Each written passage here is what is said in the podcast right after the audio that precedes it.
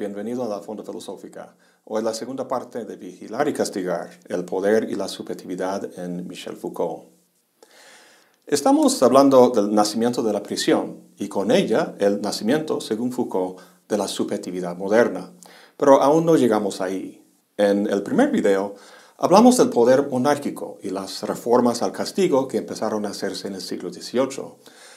A la base de estas reformas está la noción de un arte o tecnología de la representación, en la que el castigo funciona como un signo. Ahora bien, los signos comunican información sobre algo que llamamos su objeto.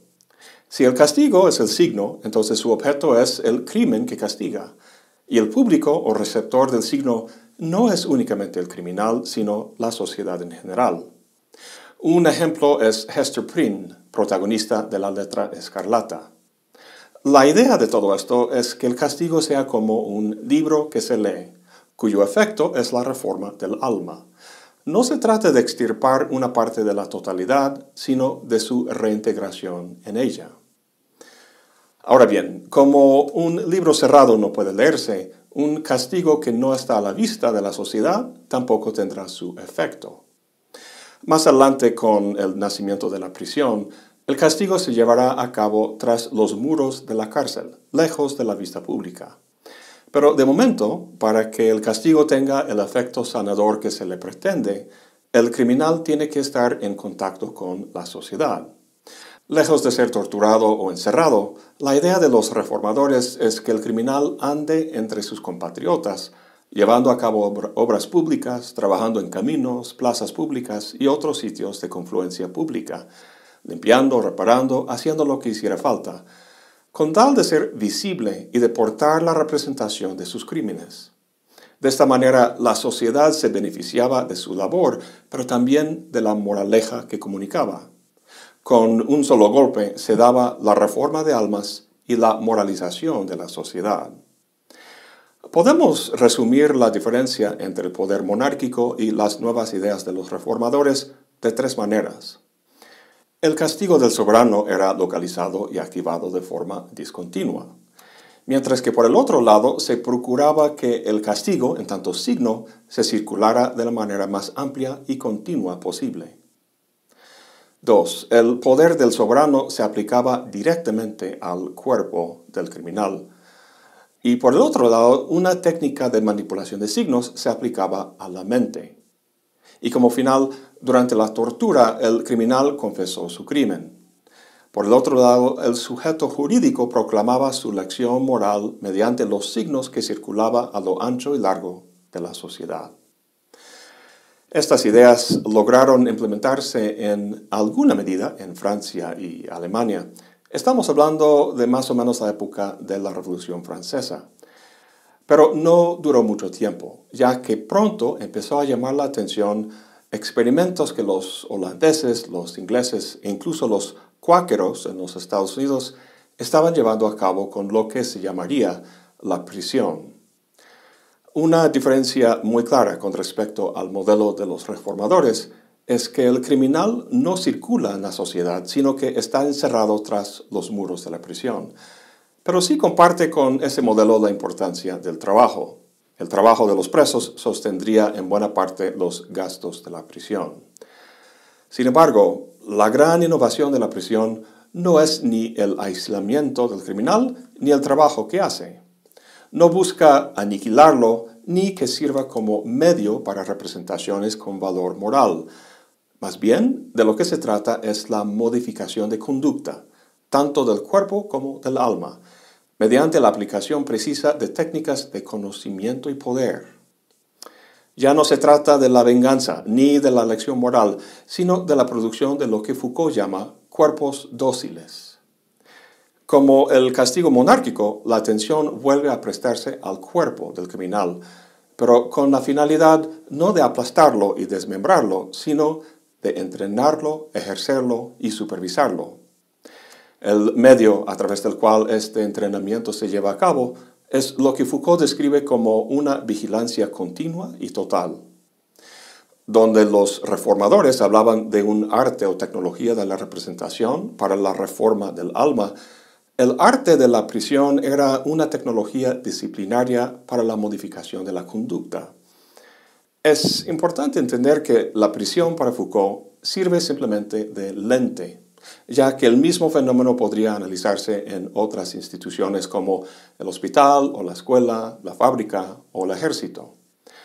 Foucault está interesado no en una institución en particular, sino en lo que sucede en ella, en los procedimientos que llama disciplinarios. Está muy claro cómo funciona el poder destructivo del monarca. El poder que Foucault describe como positivo y que puede verse en el funcionamiento de las prisiones es su mayor aporte teórico en este libro. ¿Cómo funciona ese poder? Pues estamos ya en la tercera parte del libro sobre la disciplina. Su primera sección se llama Los cuerpos dóciles. La finalidad de la tecnología disciplinaria, dice Foucault, es la creación de cuerpos dóciles, los cuales pueden ser sometidos, utilizados, transformados y perfeccionados. ¿De qué manera? Veamos. En primera instancia, el poder se aplica al cuerpo no como una simple totalidad, sino como un compuesto de partes, las cuales tienen que ser separadas y tratadas individualmente. Cada unidad, el brazo por ejemplo, está sometida a un entrenamiento muy preciso, la meta del cual es control y eficiencia en su operación, así como en la operación de la totalidad de la que es parte. Vemos un perfecto ejemplo de esto en los desfiles militares.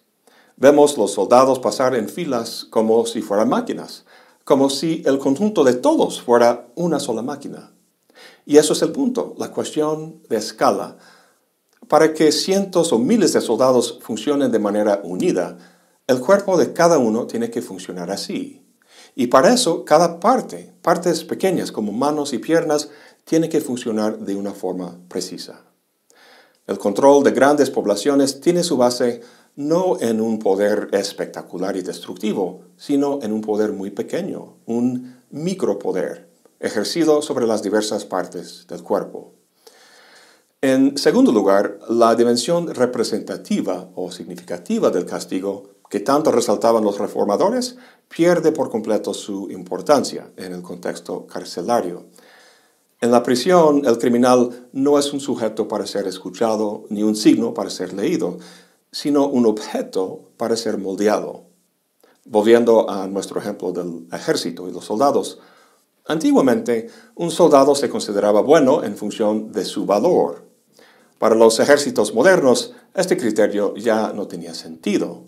Lo que importaba no era el coraje del alma, sino el funcionamiento del cuerpo, su organización formal en términos de la reacción disciplinada de sus partes constituyentes, brazo, pierna, ojo, mano. Si primero se trata de dividir el cuerpo de acuerdo con sus partes, aquí se trata de eliminar de esas partes todo aspecto significativo lo cual permite formalizar las operaciones que relacionan estas partes, para luego aplicar estas operaciones a una escala mayor, como la del ejército. Como habíamos comentado, la disciplina no es una cosa, no es una institución, sino un procedimiento. Reducir a partes, entrenar de forma mecánica, formalizar operaciones y relaciones y aplicar a escala mayor. Esto lo vemos en el ejército, pero también en las fábricas. Este procedimiento lo implementó Henry Ford en la cadena de montaje en sus fábricas. Así logró no solo mayor eficiencia en el proceso de producción, sino también en la estandarización de su producto. Aunque el producto más llamativo no son los coches que producía, sino la nueva clase de seres humanos que trabajaban en sus fábricas. Otro aspecto importante para la creación de cuerpos dóciles es el uso del espacio y el tiempo. Para que el poder actúe de, manera disciplinaria, los cuerpos no pueden estar donde sea, sino encerrados dentro de un lugar específico, la prisión, el hospital, la escuela, etc. Y dentro de este espacio, ubicados en algún punto de una red, sea ese punto un pupitre, una celda, un pabellón o, en el caso de los aeropuertos, una fila. En los vuelos que tomé en febrero y marzo de este año durante el brote del coronavirus, Llegaba a un aeropuerto y los nacionales iban en una fila, los extranjeros en otro. Y además había gente revisando la temperatura con esos aparatos que ponían en la frente de uno, sacando algunos para formar otra fila. Y aparte había perros de la policía revisando las maletas con su olfato. El aeropuerto es un encierre que toma una masa potencialmente peligrosa que baja de un avión y con su organización estructural la individualiza en términos de nacionalidades, mercancías y enfermedades. La organización espacial del aeropuerto tiene como resultado solo dos posibilidades. O bien uno logra entrar o salir del país o no. En otras instituciones, como las escuelas y las fábricas, la organización se presta a mayores posibilidades de control mediante la distinción de diferentes niveles o valores. Al menos antiguamente, el lugar donde los alumnos se sentaban en la distribución reticulada de los pupitres indicaba su nivel en la clase, su logro académico, que también se reflejaba en sus calificaciones. Por cierto, las calificaciones vienen de la práctica en las fábricas de calificar los productos que salían de la cadena de montaje en cuanto a su calidad. En fin, lo que una compleja organización del espacio permite, para Foucault, es la distinción de rango. Dice, la disciplina, arte del rango y técnica para la transformación de las combinaciones. Individualiza los cuerpos por una localización que no los implanta, pero los distribuye y los hace circular en un sistema de relaciones. Junto con la organización del espacio es aquella del tiempo, un horario que rige actividades a lo largo del día de manera continua. Como vimos, uno de los defectos del poder monárquico era que se aplicaba de manera discontinua, esporádica, lo cual permitía conducta no controlada. Un poder constantemente aplicado logrará un control mucho más eficiente. Dice Foucault, se define una especie de esquema anátomo-cronológico del comportamiento. El acto queda descompuesto en sus elementos. La posición del cuerpo, de los miembros, de las articulaciones se halla definida a cada movimiento le están asignadas una dirección, una amplitud, una duración. Su orden de sucesión está prescrito. El tiempo penetra el cuerpo y con él todos los controles minuciosos del poder. Bien, los cuerpos, reducidos a sus partes y sometidos a una organización espacio-temporal, ya están en condiciones de ser entrenados. Dice Foucault, el éxito del poder disciplinario se debe sin duda al uso de instrumentos simples, la inspección jerárquica, la sanción normalizadora y su combinación en un procedimiento que le es específico, el examen. La observación jerárquica tiene que ver con estructuras arquitectónicas que permiten mayor y mejor observación por parte de una autoridad a los que ocupan una institución. En muchas situaciones, esto se trata de una parte del espacio de trabajo que esté elevada, permitiendo que el jefe o gerente supervise a los demás. Siendo observados, los trabajadores o alumnos, en el caso de la escuela, se portan bien y hacen lo que tienen que hacer. Muchas veces las ventanas de las oficinas del gerente, en una tienda por ejemplo, son polarizadas de modo que los trabajadores no saben si el jefe lo está observando o no. Esto es un legado del famoso panóptico propuesto por Jeremy Bentham. En este modelo para una prisión perfectamente eficiente, las celdas están construidas para formar un cilindro de cuatro o cinco pisos de altura y con una torre central en medio. Los lados de cada celda que dan al interior y al exterior son transparentes. Bueno, hechos con barras verticales, y los muros entre cada celda opacos, de manera que los presos no pueden ver a su vecino, pero sí a la torre central que contiene guardianes mirándolos, vigilándolos. El detalle es que con ventanas polarizadas, los presos no saben si le están observando o no, por lo que tiene que suponer que sí lo están viendo, y por eso portarse bien constantemente. Lo importante aquí es que el preso mismo empieza a ser cómplice en el control de su conducta, debido no a lo que realmente está sucediendo en su entorno, sino a una creencia suya. Su creencia, en efecto, lo mantiene sojuzgado.